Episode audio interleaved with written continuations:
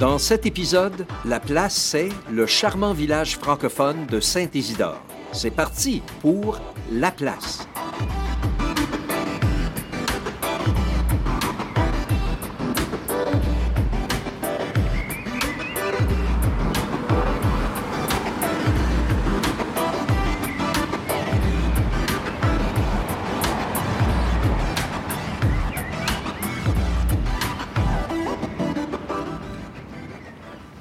Salut l'équipe de la place. Hey, José. Hey, bonjour José. Ronald, Hey. Denis et Isaël, on est euh, aujourd'hui à Saint-Isidore. On a pris euh, notre petite voiture, on était à Peace River avant. On est venu à 16 km au sud-est de la ville de Peace River, le long de l'autoroute 688, dans le hameau de Saint-Isidore, population 266 habitants en 2016, mais là, ça a peut-être changé un petit peu, dans 94 habitations. Euh, ça va bien, ça va bien? On est Oui, super bien. la, la- la tournée se, se passe quand même assez bien euh, se passe dans au la chaud, belle hein? région. Oui, Pense au show. se passe au chaud. On découvre, on admire toujours la belle. On trouve ça très beau, la belle région de Rivière-la-Paix. C'est magnifique. Et je pense que c'est moi qui commence le bal aujourd'hui. D'habitude, c'est c'est Denis qui fait la grande histoire. Là, c'est moi qui va faire un peu l'histoire de Saint-Isidore. S'il y a des erreurs, mais moi, je vous dis que je, je prends ma source d'un article, très, très bon article de, de Gilles Boileau, qui est, un géo, qui est un géologue, je pense, qui est venu ici dans les années 70. C'est drôle Euh, que. Excuse, je veux juste remarquer que le Ouais. géologue, Oui. c'est pas la première fois que je vois que c'est en fait les scientifiques qui sont venus ici pour explorer, forer, voir qu'est-ce qu'il y a Oui. là, qui écrivent beaucoup de ces articles. Oui. Parce que Boileau, c'est pas le seul, il y en a un autre qui me vient pas à l'esprit tout de suite, là, mais Ouais. tout cas, c'est juste une. Ben, ils viennent, ils viennent parce qu'ils entendent. Ils, travaillent beaucoup avec les, les gens qui, qui- évidemment, c'est le sol, c'est euh, Mhm. Ouais. les cultures et tout ça. Donc, euh, Saint-Isidore, ça prouve à quel point c'est un exemple d'implantation de, cul- de culture aussi, là, les, des Ouais. cultivateurs qui se sont installés ici. Je vous raconte donc cette histoire fascinante de, du- de la communauté de Saint-Isidore, parce que c'est en fait une- vraiment la dernière grande vague d'immigration francophone dans la région. Euh, on a parlé déjà du premier contingent de 19 1912. Je pense que j'ai dit 2012 euh, à un moment donné. Ça, ça nous arrive. hein. On, on a plus la langue habituée à dire 1900. Euh, donc, 1912. Et après ça, il y a quand même eu une immigration soutenue, mais minime dans les années qui, qui suivent. Là, on parle de 1953 que la, la communauté s'est formée. Mais parlons un peu avant, parce que les terres du nord de l'Alberta, de la belle région de Rivière-la-Paix, étaient vantées depuis un bon bout de temps. Puis j'ai pensé vous donner un petit peu, euh, euh, un peu comment le, ton, disons, de ce qui se passait au Québec, parce que c'est les Québécois qu'on essayait de séduire, encore une fois, à venir dans l'Ouest canadien. Euh, donc, pour, pour évidemment avoir une immigration francophone et catholique. En novembre 1946, lors du Congrès national de colonisation tenu à Boucherville, au Québec, le père Paul-Émile Breton, rédacteur du journal albertain La Survivance, était euh, sur place et il avait fait l'éloge des terres euh, de l'Alberta, des possibilités d'établissement qu'il jugeait illimitées. Et il a dit Il y a actuellement de magnifiques achats à faire un peu partout pour les Canadiens français qui pourraient disposer de capital. Par ailleurs, il est urgent de reconquérir le terrain perdu. En deux régions, nous sommes menacés par l'envahissement russe et allemand. On Oui, s'entend qu'en 46, 46, euh, les Allemands et les Russes n'avaient pas vraiment la cote. Alors, il insiste vraiment pour que les Canadiens français continuent le travail d'évangélisation et de civilisation Ah. commencé il y a 300 ans sur les bords du Saint-Laurent. Euh, donc, c'est pendant ce congrès-là, d'ailleurs, qui est formée la Société canadienne d'établissement rural. Et son action et les discours qui ont été prononcés euh, pour vanter les terres de l'Ouest ont fini par avoir un certain effet sur la population du Saguenay-Lac-Saint-Jean, entre autres. Dans la décennie qui suit, c'est une région où les bonnes terres commençaient à se faire rares. Euh, les enfants, eux, se faisaient nombreux. hein. On s'entend que c'est l'après-guerre, le fameux baby boom. En 1950, Monseigneur Henri Routier, qui était alors évêque coadjuteur de Grouard, il invitait encore les colons qui rêvaient d'un idéal de vertu et de travail et qui recherchaient un mode de vie rempli de bonheur familial à venir prendre terre dans cette région riche et fertile. Parce que oui, il faut le dire, on l'a déjà mentionné, mais c'est vraiment, même si on est au nord du 55e parallèle, euh, il y a des facteurs géologiques, climatiques qui, qui offrent un ensoleillement, un ensoleillement des, la longueur des journées l'été aussi, la qualité particulière du sol, le régime de précipitation, ça favorise la culture des céréales, bien sûr. donc appuyé par l'abbé Gérard Bouchard de l'Union catholique des cultivateurs du Saguenay. Euh, c'est lui un peu qui a poussé à l'été 1952 à envoyer une mission officielle de reconnaissance. Alors, on, c'était sérieux, là. on faisait ça, les choses, on faisait les choses bien, à Rivière-la-Paix. c'est Louis-Joseph Laberge qui est désigné pour se rendre sur place et vraiment, là, scouter, comme on dit, là, mm-hmm. vraiment repérer euh, pour mettre le projet au point.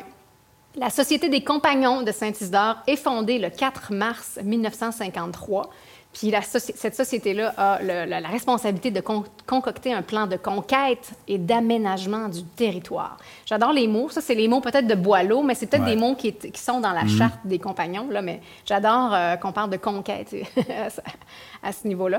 Et d'aménagement du territoire, donc, pour s'approprier les, pour s'approprier les terres convoitées mais sans faire trop de bruit dans la région. En effet, parce que on se disait que peut-être la venue d'un groupe de familles francophones, aurait pu susciter des, des réactions un peu hostiles. On, se rappelle comment c'était euh, pour les francophones en Alberta euh, et que c'est toujours jusqu'à un certain point. La berge réussit à prendre une option sur la vaste ferme des Thompson et c'est sur ces terres-là que naîtra la nouvelle paroisse de Saint-Isidore Saint-Isidore, c'est le patron des laboureurs. Donc, on l'a ah, choisi pour une très bonne ah, raison. Et je pense. là je le savais pas. Oui, puis je pense que ça a porté, euh, mhm. ça a porté chance euh, à ceux qui sont installés ici. Donc, le premier groupe de cultivateurs descend du train à Girouville le 23 mars 1953. Il y a un deuxième groupe qui va suivre quelques jours plus tard. Les sept compagnons de Saint-Isidore, donc les, sept hommes, euh, chefs de famille, appelons-les comme ça, qui, qui étaient de ce premier, de ce voyage, c'était Paul Robert, Ovila Morissette, euh, Jules Fortin, Antoine Bouchard, Paul Arthur Fortin, Valère Grenier et Philippe Lavoie. Et leurs familles, bien sûr, ont, suivi. Et quand ils arrivent, tout de suite, il y a beaucoup de choses à faire. Il faut qu'ils pensent à tout. Choisir les terres, choisir les cultures, l'orientation de la production, euh, la construction, euh, la localisation des bâtiments, où est-ce qu'on va faire le village, où est-ce qu'on va mettre l'école, les chemins. Il faut penser à où, où est-ce qu'on va s'approvisionner en eau, en biens de Quatre de ces sept hommes-là prennent des terres qui sont déjà défrichées et les trois autres prennent des terres non défrichées. Euh, il y a même deux familles qui vont s'installer en plein bois sur un chemin à peine ouvert à l'est, euh, à 2000 des autres, parce que l'idée, c'était de se répartir vraiment sur le territoire et non s'agglomérer. Parce qu'eux, il y avait une vision plus large de ça, qu'il faut qu'on s'installe pour de vrai. Donc, ça n'est trop tout collé les uns les autres. On ne va pas vraiment conquérir le territoire. Donc, c'est ça. Et de cette façon-là, ils pouvaient s'enraciner plus solidement, penser à, où est-ce qu'ils vont installer euh, l'école, l'église, les magasins, tout ça. Ils ont vécu en suivant des principes très, très forts de communautarisme, de coopération intense. Je pense qu'on va en parler un petit peu plus tard il fallait qu'il se fasse confiance. Il fallait qu'il soit, qu'il ait un sens de responsabilité collective parce que c'était vraiment une entreprise, euh, on y va en gang, puis il faut que ça fonctionne. Euh, au début, il partageait le troupeau, la grosse machinerie. Et la direction de l'entreprise a été confiée à, un des leurs qui a joué le rôle de gérant. Et là, on parle ici de, Fernando Girard, qui, est bien connu dans la communauté, qui avait la confiance de tous. Et voilà, comme on le sait, plus de 70 ans plus tard, euh, les descendants de ces familles-là sont encore de fiers francophones, très impliqués dans leur communauté, dans la communauté franco-albertaine aussi euh, plus large. Et euh, voilà la belle histoire des, débuts de la communauté de Saint-Isidore. La, Société des compagnons et l'implantation de ce modèle ici, je n'ai pas encore complètement saisi à quel point c'est radicalement différent que la plupart des, des colonies ici, en Alberta, dans l'Ouest, parce que ils sont trop tard pour le vrai homesteading. On est mhm. déjà dans la période où euh, les terres sont principalement défrichées, puis on n'est plus dans l'ère des 10 dollars et 40 euh, acres, puis trois ans pour défricher. Donc, ils utilisent un modèle tout autre qui est un peu la collectivisation. Comme, euh, euh, et, tout ce modèle-là est venu du Québec, comme c'était vraiment mm. emprunté de, cette Union catholique des cultivateurs du Saguenay, mm-hmm. à tel point où euh, Fernando Girard, quand il est devenu le gérant, il était à l'embauche de l'UCC, comme il ah, n'était pas employé de la société. Donc, son travail était, eux, ils voyaient ça comme une genre de colonie québécoise dans l'Ouest. C'était le début. Euh, et à tel point que, que je trouve ça drôle. parce que le, mouvement catholique au Québec était beaucoup plus conservateur que ce qu'on a, on a vécu ici, dans le sens où c'est, l'époque du Plessis oui. encore. Mm-hmm. Et donc, euh, quand ils sont venus ici, le but, on, faisait signer les colons qui se joignaient à ce projet-là. Il fallait qu'ils signent un contrat qu'ils allaient respecter certaines valeurs. Comme une allégeance. Une allégeance. Mm. Le but imposé était de, et je cite, était de permettre l'organisation matérielle, civile et religieuse d'une paroisse rurale dans la région de Rivière-la-Paix, conforme aux principes de la philosophie rurale chrétienne, familiale et sociale, et aux exigences de l'économie rurale moderne, et on dit l'adhésion à la société se fait à certaines conditions. Il fallait être catholique, sobre, mm-hmm. honnête, loyal, reconnaissant et accepter la doctrine sociale de l'Église. Hmm. Et puis, on avait même des mesures juridiques, disciplinaires et administratives. Et je, trouve ça drôle parce que c'est comme l'envers de ce qu'on comprend. Puis ce que tu as présenté, c'est les valeurs de communautarisme et tout ça, c'est beaucoup, c'est l'esprit de Saint-Isidore. C'est pas l'esprit de la doctrine sociale de ben, l'Église catholique. Donc, je trouve la, la, la, distinction intéressante.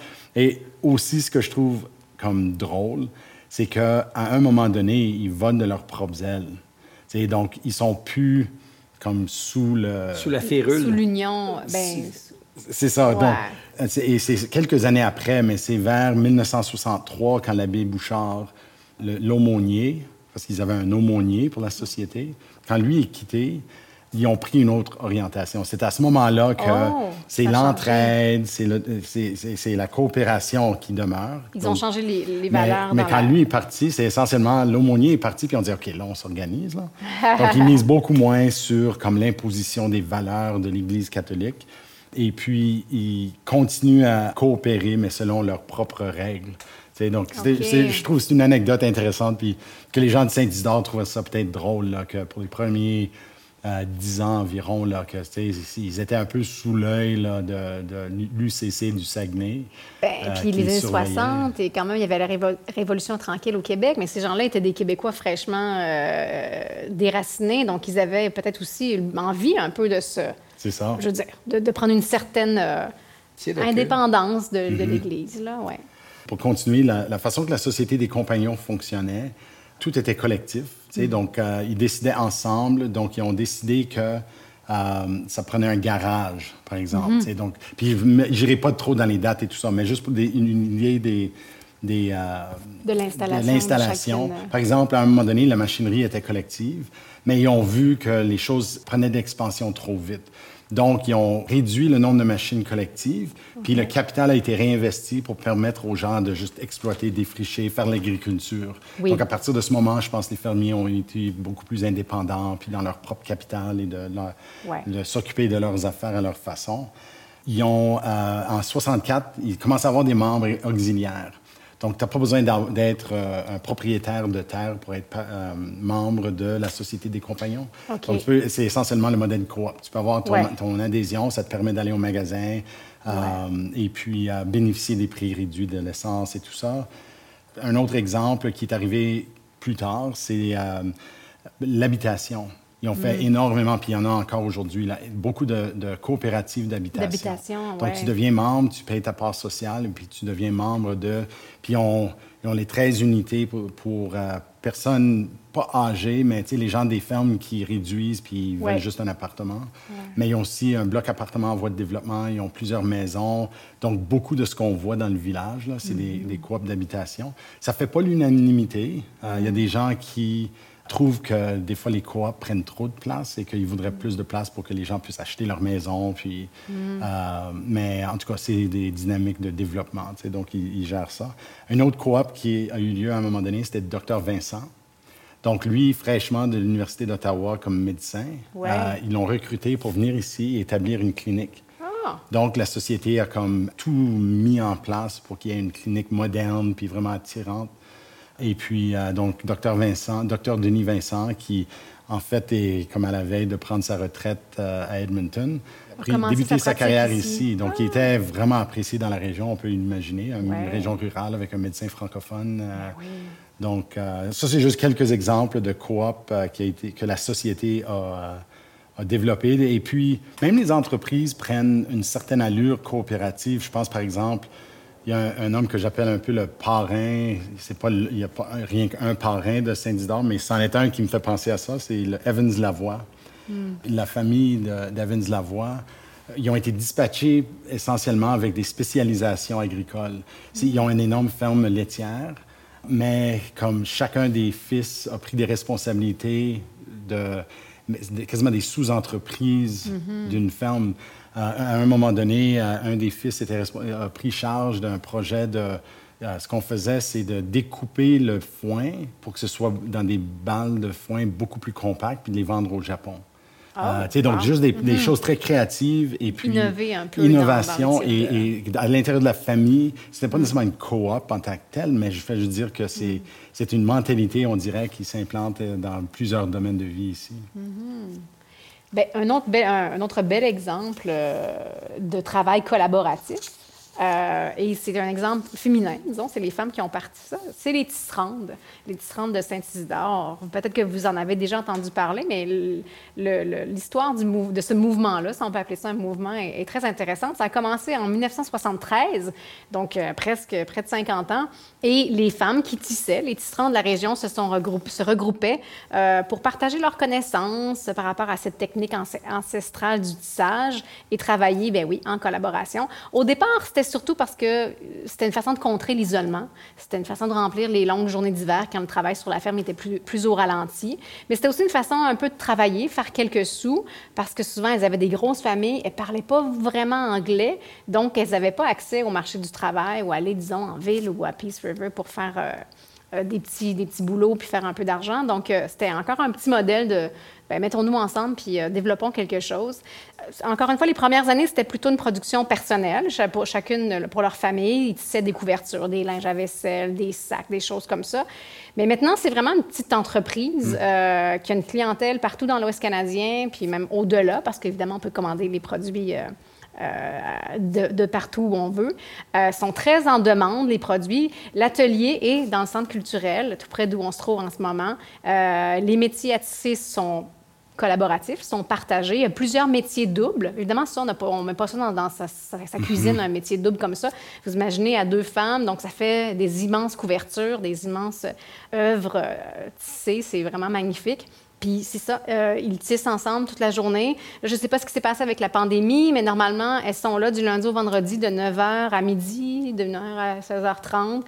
Elles passent la journée à tisser, ça parle en français là-dedans, c'est le fun, ils ont, ont du plaisir. Euh, fait intéressant, en 1984, il y a eu un premier congrès des tisserandes hmm. avec plus de 100 participantes. Euh, c'est là qu'ils ont créé une association, l'Association régionale des tisserandes du territoire de Rivière-la-Paix ça regroupait euh, des représentants de divers clubs. Il y avait entre autres le Beaver Lodge, Fairview, Wanham, Girouville, Valley View, Dawson Creek et bien sûr Saint-Isidore. On estime qu'à cette époque-là, il y avait plus de 300 tisserandes dans le territoire du nord de l'Alberta. Puis le but, c'était de se rencontrer trois fois l'an, puis avoir soit une conférence, un atelier ou faire une exposition, réseauter, parfaire leur mmh. technique, collaborer, bien sûr. Et bien, c'est peut-être des noms qui vont rappeler des souvenirs à des gens, mais au début, ben, en 84, les représentants de l'association, c'était Henriette Laverdière de Girouville, Marie Lavoie de Saint-Isidore et Ruth Buchanan de McLennan. Euh, donc, c'est beau de voir que 50 ans plus tard, les tisserandes tissent encore. Mmh. si ça vous intéresse, euh, le le, Conseil de développement économique de l'Alberta a créé une petite capsule vidéo euh, il y a quelques années euh, sur elle. Puis euh, c'est vraiment intéressant de les entendre parler parce que la, jeune journaliste, ou en tout cas la personne qui a créé la vidéo, leur parle aussi de, du fait français, puis de comment ça, comment ça va d'une génération à l'autre et tout ça. Donc c'est vraiment... Et on voit leurs œuvres et c'est magnifique. Ils font mm-hmm. vraiment du beau, beau, beau travail. Alors voilà pour les tisserandes de Saint-Isidore. Je suis venu euh, visiter Saint-Isidore. Dans le cadre de mon travail, je faisais une tournée patrimoniale de la région. Puis j'ai juste rentré, jaser un peu avec la coordonnatrice que je connais. Puis en allant là, Mme Rose, Mme Lavoie est, venue euh, me prendre. Puis elle dit Viens prendre un café elle prend un café. puis on, je me suis, eux autres, ils, elle continue à, travailler, là, ben mais entre-temps, jase, jase, puis ah, t'es là. Mm. Je te connais, je, t'ai vu à l'AGA de la CFA. Puis c'était vraiment, c'était vraiment le fun, mais en même temps pas Il n'y a rien qui les détraquait de leur métier. Ben, c'est le genre de travail qui doit devenir vraiment méditatif parce Ouais. que c'est très répétitif. Ça. Ça. demande, puis ça demande une dextérité, mais eux ils ont tellement l'habitude. Ils savent, tu sais, on les voit dans la vidéo et avec les. euh, ah, là, je sais, je rappelle plus le mot. Le, c'est pas une que- c'est une quenouille, je pense. Une quenouille? La quenouille, je pense que c'est une quenouille. Ah. Puis là, ils rendent ça. Puis là, mais, mais donc, ils font d'autres choses. Ils sont, c'est- ils sont complètement habitués. C'est comme. Ouais. puis là, ils C'est- jasent en même temps. C'est vraiment dommage qu'on n'a pas de vidéo ici parce que juste avec ta gesticulation, Oui, ben là, on aurait on compris. fait de la radio, mais on vous- aurait compris tout de suite. Ouais. ce que- Est-ce que la vidéo de- du Conseil de développement économique montre, Oui, ça comme montre le, ça. le- le travail comme tel? Bien, pas beaucoup. J'aurais souhaité Ben, qu'il monte plus, mais, mais entre autres, on voit à un, mo- à un moment donné euh, euh, l'échange là, sur un métier double, comment, il- comment ça se passe. Puis c'est très. Ils sont, ils sont en train de parler, ils regardent la jeune femme, puis ils lancent la quenouille, ça part, puis l'autre l'autre s'attrape, poum, puis la repasse, puis là, ils font tchouk tchouk, puis là. Wow. Oh, oui, c'est beau, je trouve, ce- c'est- cette technique-là, puis ça fait des choses magnifiques. Alors, on vient de conclure, si on veut, sur un des grands C qui caractérise Saint-Isidore, mais il y a un autre C qui, je dirais, qui prend aussi autant d'ampleur, et c'est l'importance du développement culturel euh, dans la communauté pironade va nous mener là-dedans.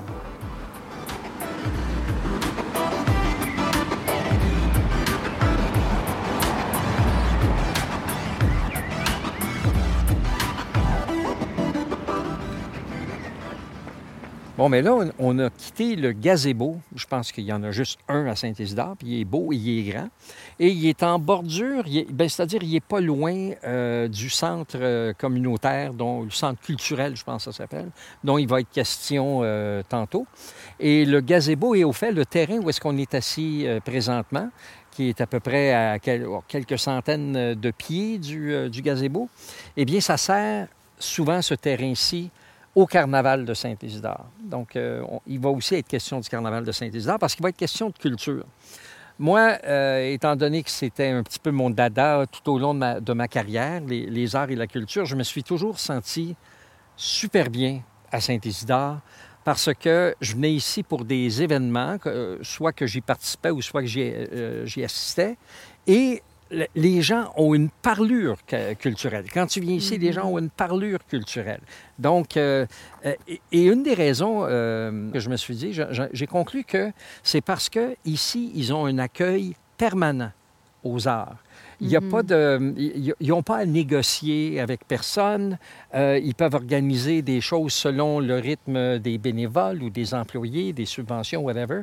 Mais une chose qui ne manque jamais, c'est l'espace. Et les espaces, moi, je les ai vus au fil des 30 dernières années euh, s'améliorer au point que maintenant, euh, les emplacements dans le centre culturel, on les loue tu sais, je me disais, on les loue à qui exactement?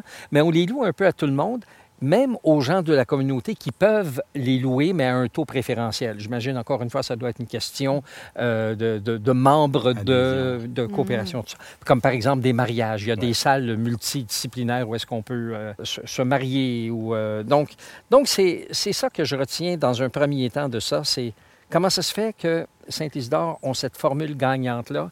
Je pense que ça va, évidemment, ça, ça revient aux bénévoles et aux, aux organisateurs, mais aussi à l'emplacement. Donc, euh, on- ajoutons à ça euh, la volonté, la grande créativité, pour pas dire même la folie des, des gens d'ici. De- quand ils s'embarquent dans quelque chose de culturel, thématique, ils y vont à plein. Puis d'ailleurs, le carnaval, c'est un, un des exemples. À un moment donné, je pense que le carnaval, il y en avait un que c'était comme... euh, c'était avec des extraterrestres. C'était- C'était ça la thématique de cette année-là. Une autre année, c'était Astérix et Obélix. Puis une autre année, c'était tropical. Donc, ils ont fait un carnaval tropical. sais. Puis, j'y étais pas cette année-là, mais je me souviens d'en avoir entendu parler. Puis, encore une fois, quand ça apparaissait dans les journaux, puis qu'on savait que, bon, c'était pour être un carnaval tropical, là, tout à coup, tu sais, tu faisais un double take, puis là, tu dis, ah ben oui, mais c'est Saint-Isidore. Donc, euh, il y, a- il y a quatre grandes salles ici. Il y en a deux qui servent aux arts. C'est de celle-là dont on va parler. Il y a deux salles d'accueil principales. Et euh, là-dedans, il y a la salle des pionniers, que moi, j'ai toujours vu comme étant un peu un gymnase aussi en même temps. Je crois hein, que c'est que, un gymnase. Il n'en parle pas euh, dans la description, mais évidemment, à terre, on voit qu'il y a des, des lignes et tout ça qui délimitent euh, des, des, des jeux de, des, des jeux de basketball, par exemple, et de soccer intérieur, des trucs intramuraux. Donc, ça, c'est la salle des pionniers. On a organisé à travers Radio-Canada et d'autres événements aussi, euh, quand, quand on veut faire vraiment un gros show, c'est là-dedans qu'on le fait. on dit ici que ça peut accueillir 235 personnes. Je me souviens d'un événement euh, il, y a, longtemps. Peut-être les Fire Marshals sont passés depuis ce temps-là, mais on avait à peu près 350 euh, spectateurs dans la salle, qui était le gala albertain de la chanson. Donc, euh, euh, ça, c'est la salle principale qui s'appelle la salle des pionniers. Maintenant, il y a le Barbare qui, moi, est ma salle préférée. Euh, à l'époque, ça, contenait 70 personnes. Je pense que ça a été, ça a été rehaussé réaménagé pour accueillir à peu près 90 personnes. C'est quelque chose qui a été mis, qui a été mis ensemble. L'idée est venue de deux personnes. Denis Desgagnés, dont il a été question, je ne sais pas s'il va en être encore question, qui était une espèce de dynamo ici euh, euh, dans, la communauté pendant longtemps, et Laval-Bergeron. Donc, euh, qui fait partie évidemment d'une grande tradition ici qui remonte à 1953. Donc, le barbare qui a eu son, vraiment son heyday dans les années 90, entre, mettons, 1992, 13, jusque dans les années 2000. Et ça, c'est un endroit qui est devenu très populaire et notoire même dans le bon sens à travers la province et même au-delà de la province, parce qu'il y a des gens comme Fred Pellerin, le conteur, qui est venu ici faire euh, un spectacle. Euh, Roger Dallaire, d'ailleurs, Roger Dallaire et Fred Pellerin faisaient des spectacles ensemble. Il y a eu euh, Ariane Marie-Clemire, qui à ce moment-là était, à son apogée, je veux dire, à son plus productif, qui est venu ici faire des shows. Et une particularité, une chose vraiment touchante même, tout en étant drôle, c'est que quand on avait fini de faire des shows euh, comme performeur, on nous demandait de signer des chaises. Puis, euh, moi, moi j'ai trouvé ça, moi, je trouvais ça pas mal extraordinaire. Ben, j'ai posé la question en premier parce que je pensais que c'était une farce. J'ai dit, qu'est-ce que tu veux dire, signer une chaise? Fait que là, ils m'ont apporté une chaise, puis en dessous de la chaise, il y avait déjà d'autres signatures. Puis, euh, donc, avec un stylo, j'ai signé en dessous, puis j'ai mis la date en, question. Et des années plus tard, je pense en, en 2000, 2013 ou quelque chose comme ça, ou 2015, j'étais venu ici euh, pour quelque chose d'autre. Et on m'a montré, on m'a dit, on a quelque chose à te montrer, et on m'a montré la chaise en question avec ma mm-hmm. signature dessus. Mais ça, c'était toutes des choses qui faisaient en sorte que quand tu venais ici, tu te sentais inclus. Donc, euh, voilà le barbare qui existe encore, mais évidemment, on en entend un peu, un peu moins euh, parler. Euh, je pense qu'on accueille peut-être moins de shows de l'extérieur. Il y a eu à un moment donné un gros boom où est-ce que même des gens du, Québec venaient ici, comme par exemple l'ancien de la bottine souriante, Yves Lambert, mm. il est venu ici et tout ça. Donc, voilà, il y a le centre communautaire. Le carnaval de Saint-Isidore, bien, le premier carnaval a eu lieu en 1983. Ça a vraiment commencé à, se parler l'année euh, d'avant. Euh, c'était tout d'abord local. Puis évidemment, il y avait tout ce qu'on veut, euh, les tourtières, la tire sur la neige, le sillottage, aussi de la sculpture sur glace, mhm. dont certaines personnes de Saint-Isidore mhm. sont passées maîtres. Oui. ouais. Donc, puis, puis j'essaie de me souvenir d'un des noms, mais c'est soit un bergeron ou soit un lavoie. Ou les deux. ou les deux. C'est peut-être Rénal. Rénal, Rénal, c'est ça. C'est ça. Oui, c'est vrai. Donc, tout d'abord, c'est que l'ACFA régionale de Rivière-la-Paix a demandé à chaque communauté d'avoir quelque chose qu'ils identifiaient en termes de culture. Et l'idée du carnaval, bon, mais c'est venu des gens de Saint-Isidore. Ils ont commencé localement. En 1988, ils ont commencé une expansion. Parce que sans être des expansionnistes, on se rallie beaucoup à leurs idées. Hmm. Puis, qu'est-ce qui est arrivé? Tout à coup, les duchesses représentaient les communautés environnantes. Donc, ça, c'est. Quand j'ai ah, lu ça, j'ai trouvé ça génial. Ah, il y avait un concours de duchesses. C'est ça. mais, mais, dans un premier temps, les duchesses venaient toutes d'ici. Oui. Mais là, tout à coup, hey, on va, on va avoir une. Envoyez-nous quelqu'un de McLennan, de ci, de ça, puis on va faire. Fait que moi, j'ai trouvé ça génial ben parce que tout à coup, on avait une renommée provinciale. On en parlait beaucoup à la radio puis dans les journaux à tous les ans. En 1990, c'est là que le carnaval devient thématique. Je vous ai parlé tantôt des mhm. thématiques ah, tropicales. Pas du début, Hein? C'était pas du début d'abord. Non, du tout. C'est arrivé dans les années 90 que, par souci de variété, ils ont ajouté ça. Et entre-temps, bien, ça grandissait, cette affaire-là. En plus, les gens venaient de, les gens venaient d'Edmonton, venaient passer du temps, venaient passer le carnaval ici. Parmi les groupes de l'extérieur, oui, j'en ai parlé aussi. tantôt, j'ai parlé de Yves Lambert. Yves Lambert n'est pas allé au Barbare, il est venu plutôt au, carnaval, de Saint-Isidore, un ancien bottine souriante. Il y a eu Surroi aussi, Swing, euh, Blue. Puis, ça, je vais, je vais vous le lire. Il y avait la petite mission du carnaval, c'était d'offrir notre culture à un public de plus en plus large et de plus en plus varié. On célèbre à la fois notre héritage culturel et notre appartenance à l'espace albertain, tout en offrant l'occasion de participer à un rituel festif régional qui souligne une origine commune. Donc, moi, trou- je trouve ça fort éloquent. Ouais. La chanson, ici, a eu une histoire pas mal intéressante. Il y a eu aussi le théâtre, hein, mais ça, on, on en, on en parle un peu moins, mais il y a eu beaucoup aussi, particulièrement au Barbare, il y a eu de l'improvisation, il y a eu des, des petites pièces de théâtre, peut-être que je vais voir ça dans mes notes tantôt, mais c'est la chanson vraiment qui a, qui a pris euh, le, le dessus. Il y a eu, par exemple, on pense, on pense évidemment aux Toués. Les Toués, c'est, ça a été le groupe qui, qui, qui- qui pique encore l'imaginaire après toutes ces années-là. Mais- T-W, E accent aigu. T- Pour ceux non. qui sont sur leur téléphone en train de le voir. là. Les, oui. Puis les, c'est L-E accent aigu, C'est à part ça. de ça. Alors, je trouvais ça. Moi, j'ai toujours trouvé ça génial. Euh, c'est parce qu'ils se parlaient, et entre eux autres, ils, s'appelaient Montoué. Puis à un moment donné, on décidait Hey, Montoué, euh, qu'est-ce qui se passe? Puis, puis c'est resté à ce jour. Quand tu rencontres quelqu'un de, de Saint-Isidore euh, à Edmonton, puis que ce- c'est des gens de ce cercle-là, ils vont dire Hey, Montoué, comment ça va? Moi, je- anyway, je trouve ça super le fun. Ils m'ont même nommé, ben, moi et bien d'autres, on est des Toués honoraires. Donc, euh, je, je- je devrais mettre ça dans mon CV, certainement. Avant ça, par exemple, il y a eu un groupe qui s'appelait les Cousineaux. Puis il y a eu aussi les Greniers. Puis ça, évidemment, c'était des noms de famille. Là. Grenier, c'était pas le dessus de la maison, c'était une famille. Mais les Cousineaux, c'était les Lavoie et les Bergerons. Puis ça a toujours été un peu la, la dynamique ici, euh, à ce- à ce niveau-là, qui ont formé euh, justement un groupe de musique dans les années 60. On parle de 1966. À l'époque, là, où est-ce qu'au Québec, par exemple, il y avait euh, César et ses Romains et euh, ces ouais. affaires-là. Bon, mais ici, ils avaient les Cousineaux qui, eux autres, jouaient de la musique rock des années 50-60. C'était des cover bands. Puis les greniers, c'était, un peu la même chose.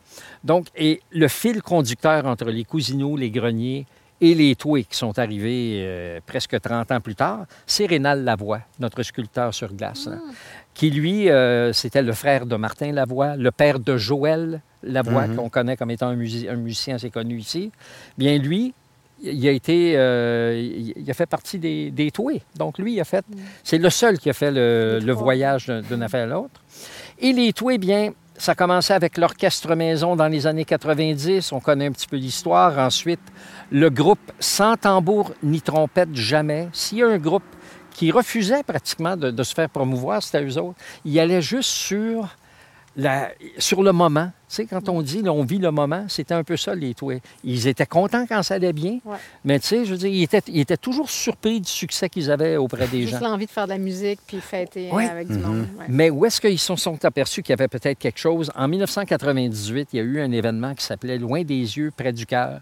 Et c'est- c'était pour fêter euh, la, la culture franco-albertaine. Tout l'événement, il y avait plein, plein, plein d'artistes, euh, avait été à la Maison de la culture Frontenac à Montréal. Et les Toués ont cassé la baraque. Euh, la- euh, ils, ont, euh, ils ont assuré la première partie d'un spectacle. Et avant même de présenter leur première chanson, ils ont présenté les membres du groupe. Avant même de faire, tu sais.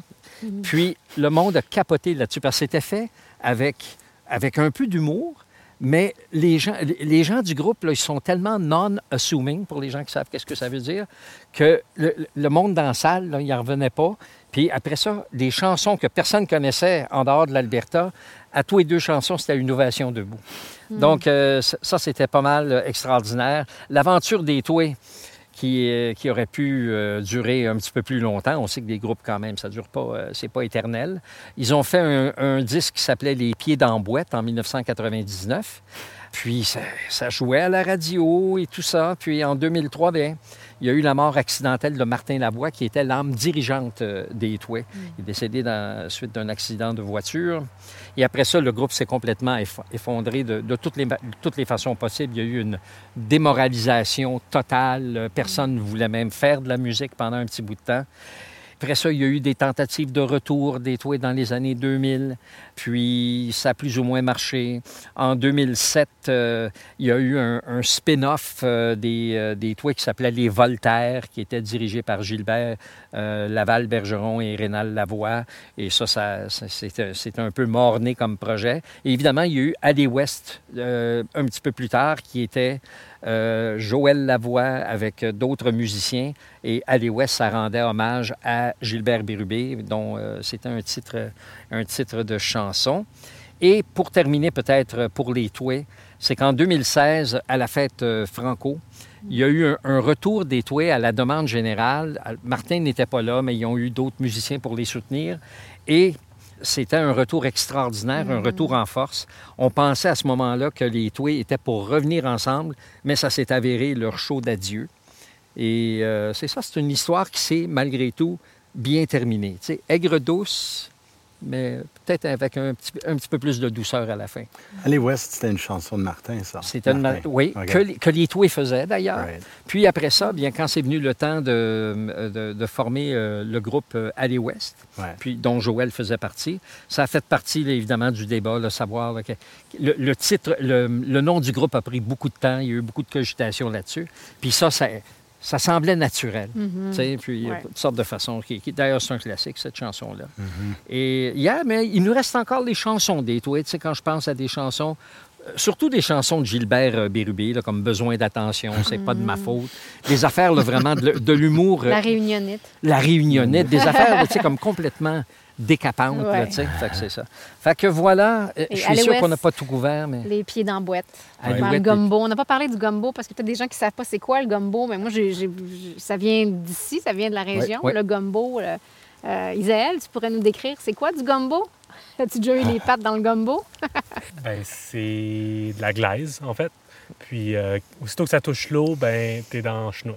Euh, euh, dans le fond, c'est c'est- c'est très, très collant. Ça, ça scrape tes, tes souliers si, si tu tombes euh, malheureusement là-dedans. Puis, euh, euh, j'ai pas de bons souvenirs de, du gumbo. De l'hiver, quand ça gelait. hein, quand ça gelait en plus de ça, parce que je ben là, il, y a un- durcit, ouais. hein, il faut premièrement que, la- comme, comme, comme Isaël a dit, quand ça touche l'eau, ça Ouais. c'est une chose. Mais quand ça gèle, et moi j'ai vu, mettons, des, des roues d'auto euh, obligées d'enlever les roues. Euh, obligées d'a- parce que tout était, Tout est collé, tout est C'était euh, collé. C'est surtout quand ça dégèle que ce problème-là arrive. Au Ah. printemps, Ouais. ils doivent fermer des chemins partout, surtout pour les, les chemins de, de foresterie, des choses comme ça. Ouais. ou pour le, le- le- le- le pétrole dans le coin. Euh, ils doivent fermer des chemins pendant quelques mois, justement parce qu'ils sont inaccessibles, parce qu'ils sont en gumbo. Puis que l'eau de, de la, de la fonte fait en sorte que Ça devient trop. ça devient euh, trop Moi, j'adore qu'ils appellent ça le gumbo, parce que le gumbo est à base de roux, qui est un genre de farine frite, puis ça finit comme brun, épais. Mhm. Puis c'est vraiment la texture du gumbo, tu sais. Alouette, les pieds dans la boîte. Yeah. Bien, d'ailleurs, euh, ça, ça fait partie de la chanson Mhm. l'Ouest. C'était un peu le refrain. Parce que j'essaie de temps en temps d'analyser ce texte-là. Il y a des petites perles cachées. Il fait référence à, euh, au peuple qui demeure ici en ce moment, que ce soit des anglophones, des francophones, des Ouais. Ukrainiens et tout ça. Et euh, Alouette, les pieds dans la boîte. Québécois, les pieds dans la boîte et tout ça, qui, qui Ukrainiens, répète. les pieds dans la Oui. boîte. Ouais, que on ça- a tous les pieds dans la boîte. Ouais. dans les pieds dans la boîte, mais lui, il parlait, ça, ça empêchait d'avoir une cohésion culturelle, que tout le monde avait de la misère à avancer vers les Ouais. autres. Parce que Martin, autant qu'il était euh, Mm. euh, très francophone, comme euh, il était fier euh, d'être francophone, culture. mais il y avait une retenue en ce qui concerne ça. C'était vraiment un gars de son milieu, puis lui, il voyait vraiment que tout le monde devrait s'entendre. Un humaniste, quasiment. C'est un, oui, oui, c'est un, c'est un humaniste. C'est un beau, beau, beau. euh, ben, je veux pas dire un personnage parce que c'est une personne, là, mais il, y avait, il, il était vraiment extraordinaire comme, comme individu, Martin. Mais c'est à peu près ça. Je suis sûr qu'il y a plein d'autres choses, mais c'est tout ce que j'ai à vous offrir. Ben, on va. Je pense qu'on va terminer notre épisode tout de même euh, dans une microbrasserie. Pas à Saint-Isidore, mais on va retourner à Peace River. Peut-être une prochaine idée de coopérative à Saint-Isidore. Ah, ça une serait brasserie, bon, ça. distillerie, Ça serait vrai? une très bonne idée. On serait resté ici. Une bière typiquement faite pour le carnaval de Saint-Isidore, aussi avec des thématiques euh, d'hiver ou quelque chose, ça serait une bonne idée. hein? C'est- Ça, c'est ouais, ça serait vraiment une bonne idée. Bon, bon, on déménage à Saint-Isidore, puis on passe. ben, en route pour la bière.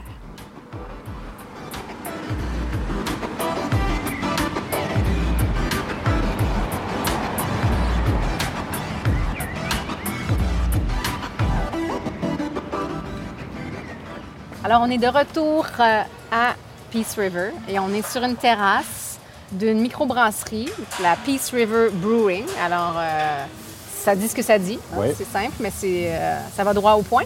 Euh, qui, qui existe depuis 2018. On a chacun une bière. Rapidement, on boit. Moi, je vais y aller tout de suite. Moi, je bois un mix de, de kombucha et d'une Kelsler. Kel- Kellers? Kellers? Croche. Non, c'était une Ok. Euh, donc, une bière un peu fruitée, puis je l'ai euh, diminuée de moitié d'alcool parce qu'il fait très chaud, puis je pense que ça va me taper. Vous autres? IPA classique, euh, Drink Pink, puis on ne savait pas trop d'où venait le nom. Ah, bon. Mais certainement pas de la couleur parce que c'est comme Drink Brown, ça. Ben oui. Ouais, orange. Ouais. Moi, c'est, je pense que c'est une. J'ai oublié River même que c'était Current. une nouvelle bière. hein? River River Current. Current. Oui, c'est River Current. Je sais qu'ils ont mis du, euh, du current. Qu'est-ce que c'est en français? Cassis. Oui, c'est cassis. Donc, euh, ils ont mis ça, euh, c'est un mix dans une bière, je pense, euh, bien ordinaire. là. Une je pense qu'elle avait dit. Oui, c'est ça, Une bière effectivement. Yeah. Et Isaël, Et moi avec un seltzer. c'est rafraîchissant. Bien, un petit retour ou euh, des petits ajouts qu'on voudrait faire euh, à propos de la communauté de Saint-Isidore, qui est, qui est tellement, qui a tellement de gens qui, ont contribué. C'est sûr qu'on ne peut pas parler de tout le monde. On, on en a peut-être oublié, mais on, on essaie de faire le tour le plus possible. Alors, je pense que Denis, il y avait des mentions à, à faire euh, Je ne sais pas si étaient un Denis. peu une- des incontournables. S'il y a une chose qui a, qui- qui a dite, on a dit tellement d'affaires, tu parlais de, on parlait de Saint-Isidore comme étant un microcosme. Est-ce qu'on le redit, ça, finalement? Parce qu'on l'a dit hors, Ouais. hors- hors micro, là. Ben juste, c'est la, la notion d'une communauté qui a émergé d'un... Comme moi, je viens du milieu associatif. Tu dis, ça nous prend une association pour un mandat spécifique. Donc, tu dis, on va rassembler les membres, on va avoir un AGA et tout, tout. Eux autres, ils ont fait ça, mais pour bâtir un village. C'est carrément Ouais, ce qu'ils ont fait. c'est ça, une ouais. association, comme dans notre langage. Ouais. Donc, on crée une société et le but de la société, c'est de bâtir un village. Ils ont commencé il y a presque 70 ans. Oui. Et puis, euh, c'est un village. Donc, quand nous autres, on dit on va faire un projet, bien, eux autres, ils bâtissent une coopérative. Euh, ils créent une clinique de santé. Euh, Donc, euh, et dans ce sens-là, c'est là où je voulais dire que c'est un microcosme parce que on a créé un, un mouvement pour bâtir un village et je trouve ça vraiment cool. Euh, et c'est une des raisons que c'est tellement dynamique. Tout le monde a une part littéralement dans leur communauté. Ouais. Donc, euh, euh, je trouve ça brillant. Comme on dit en anglais, skin in the game. Ouais, c'est ça. C'est ça, effectivement. Moi, je voulais juste mentionner que un des, de- des originaux qui était parmi les fondateurs de, de Saint-Isidore, euh, Léopold Bergeron, euh, est décédé en 2015, donc assez récemment. Comme on parle, Léopold Bergeron était quelqu'un qui a fondé euh, le, le- la troupe de danse Les Pleins Soleil avec d'autres, mais il était un des fondateurs, un des fondateurs de la Société des Compagnons comme tel, ainsi que le Club du Bon Temps. Donc, il euh, est décédé assez récemment. Donc, l'idée que quelqu'un qui faisait partie des fondateurs du village, qui Ouais. a vécu jusqu'à tout récemment, et quand on regarde aussi la progéniture, on a mentionné Rachel Bergeron, qui est maintenant la, la responsable de la Société des Compagnons, la, la présidente. Euh, mais il y a bien des noms très euh, familiers dans cette famille-là, euh, incluant Ghislain Bergeron, euh, qui est bien connu dans, dans la communauté francophone d'Edmonton et d'ici, et d'ailleurs- dans la province. Et la compagnie de comptabilité aussi, C'est qui ça. est très connue. Et son, euh, petit, son fils à lui. Donc, Ouais. En tout cas, donc, il y a Ghislain, euh, Brigitte, Lévi, Gérald, Bernard, Laval, Serge, Jean, Roger, Eliane, Rachel. euh, 35 petits-enfants en date de 2015, donc qui sait maintenant combien? Mhm. Euh, 45 arrière-petits-enfants, donc une autre façon de bâtir une communauté. Mais vraiment, on devrait boire peut-être un verre à la santé de cette communauté qui est inspirante, je pense, Mhm, euh, absolument. de Saint-Isidore et, et de gens qu'on qu'on admire. À la santé! Santé.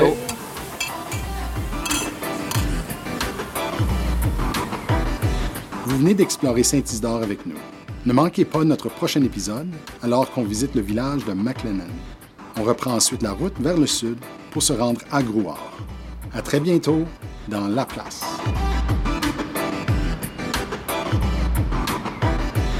Le podcast La Place est une production de la Société historique francophone de l'Alberta, réalisée grâce à l'appui de Patrimoine canadien et du gouvernement de l'Alberta.